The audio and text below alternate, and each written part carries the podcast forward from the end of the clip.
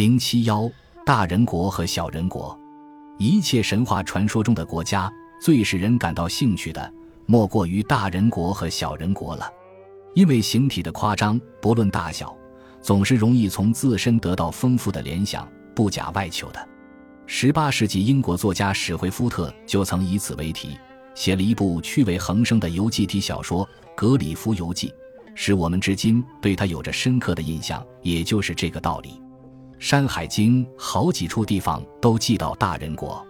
海外东经说，大人国在其北，为人大，坐而萧传。亦曰在丘北，好意行云：薛当独若烧，萧传为操舟也。那么图画就是这么画着，一个大人坐在那里划船。大荒东经说，东海之外有波谷山者，有大人之室，名曰大人之堂。有一大人尊其上，张其两臂。图画画着一个大人蹲在形状像唐似的平坦的山顶上，张开他的两只手臂。大荒北京说，有人名曰大人，有大人之国，离姓属实。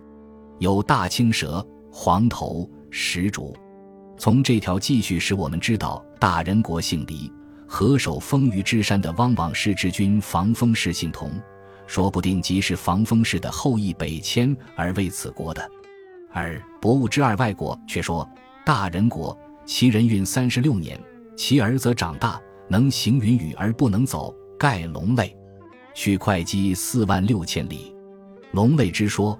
或从龙伯国大人之说而来，尤以异乎《山海经》所记的大人国，其地望在中国的东南方。《博物志》一人又说：龙伯国人长三十丈，生万八千岁而死；大秦国人长十丈，中秦国人长一丈，临洮人长三丈五尺。他们都是大人国的大人，连身体的尺寸都替他们丈量出来了。国语鲁语说：“防风，汪芒氏之君也，在于夏商为汪芒氏，于周为长狄，今为大人。交尧时长三尺，短之至也。长者不过十之，数之极也。大人之名，见诸载籍的诗词。长者不过十之者，是说大人的身量十倍于长三尺的交尧氏，就是长三丈，那也就长得有点惊人了。”无怪防风被杀，他的一节骨头要用整部车子去运载。防风以后的大人要算长笛。春秋文公十一年，谷梁传说：“长笛也，兄弟三人，义荡中国，瓦石不能害。叔孙得臣最善射者也，射其目，身横九亩，断其手而宰之，没见于世。古节专车和没见于世，真是无独有偶，可以先后比美。”情景都相差不多，那么长笛又俨然是当年于所诛戮的防风了。神话中天堂也有大人，《楚辞招魂》说：“魂兮归来，君无上天邪？一夫九首，拔木九千邪？”这就是地府也有大人，魂兮归来，君无下此忧都谢。吐蕃九曰：“其脚夷夷谢？敦眉血目，竹人谢？”参木虎首，其身若牛蝎，这就是。而《神异经·东南荒经》写的那对并高千里，因倒开河川，览不用意，折之，并立东南，男路其士，女路其聘的仆妇夫妇，又使上面所说天堂地府的大人都相形见绌了。而大人的鼻祖，却还要推《列子汤问篇》所记的龙伯国大人。成如此书的编纂整理者张湛在注中所说：“以高下三万里山而一鳌头之所带，而此六鳌复为一约之所引。龙伯之人能并而复之，又钻其骨以补剂，则此人之行当百余万里，鲲鹏方知，有文瑞早失耳。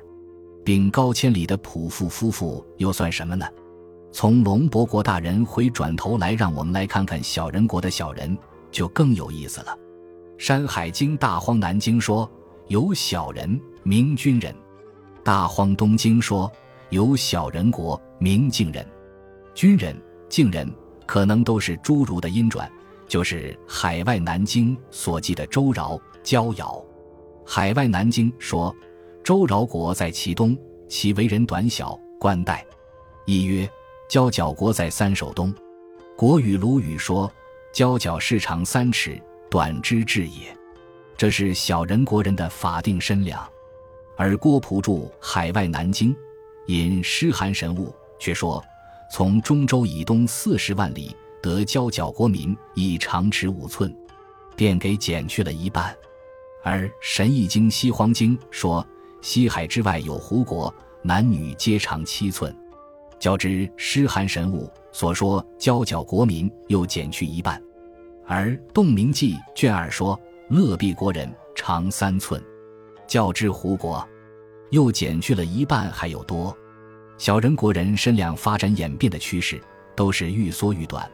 这大约就是神话之所以为神话的缘故吧。《史记·大宛传》正义引括地志说：“小人国在大秦南，人才三尺，短之至也。其耕稼之时，巨壑所食，大秦未主之，即交角国，其人学居也。”又给小人国神话增添了新的内容。法院朱林卷八引外国图说，交角国人长尺六寸，迎风则眼，背风则伏，眉目俱足，但野素，把他们那种弱不禁风的光景描写的尤其生动。神话中还有这种有趣的情景，竟可以把小人当作药物来服食。《神异经·西荒经》说，西北荒中有小人，长一分。其君朱衣玄冠，乘落车马，引为威仪。居人欲其车，抓而食之，其味辛。终年不为物所杂，并识万物名字。《抱朴子仙药篇》也说，行山中见小人乘车马，长七八寸，捉取服之，即仙矣。就是这类药物。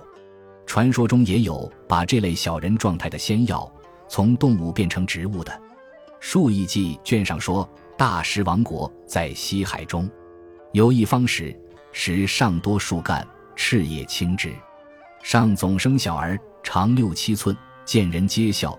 动其手足，投着树枝，使摘一枝，小儿便死。吴承恩《西游记》第二十四、二十五回写注八戒、孙悟空到时武装观的人参果，那人参果的形态性状，大约便是取自《数异记》的这段续写。小人国中最小的小人，不过庄子则阳篇所写处蛮之争里的处士和蛮士了。则阳篇说：“有国于倭之左脚者曰处士，有国于倭之右脚者曰蛮士。十项与争地而战，伏尸数万，逐北巡有五日而后返。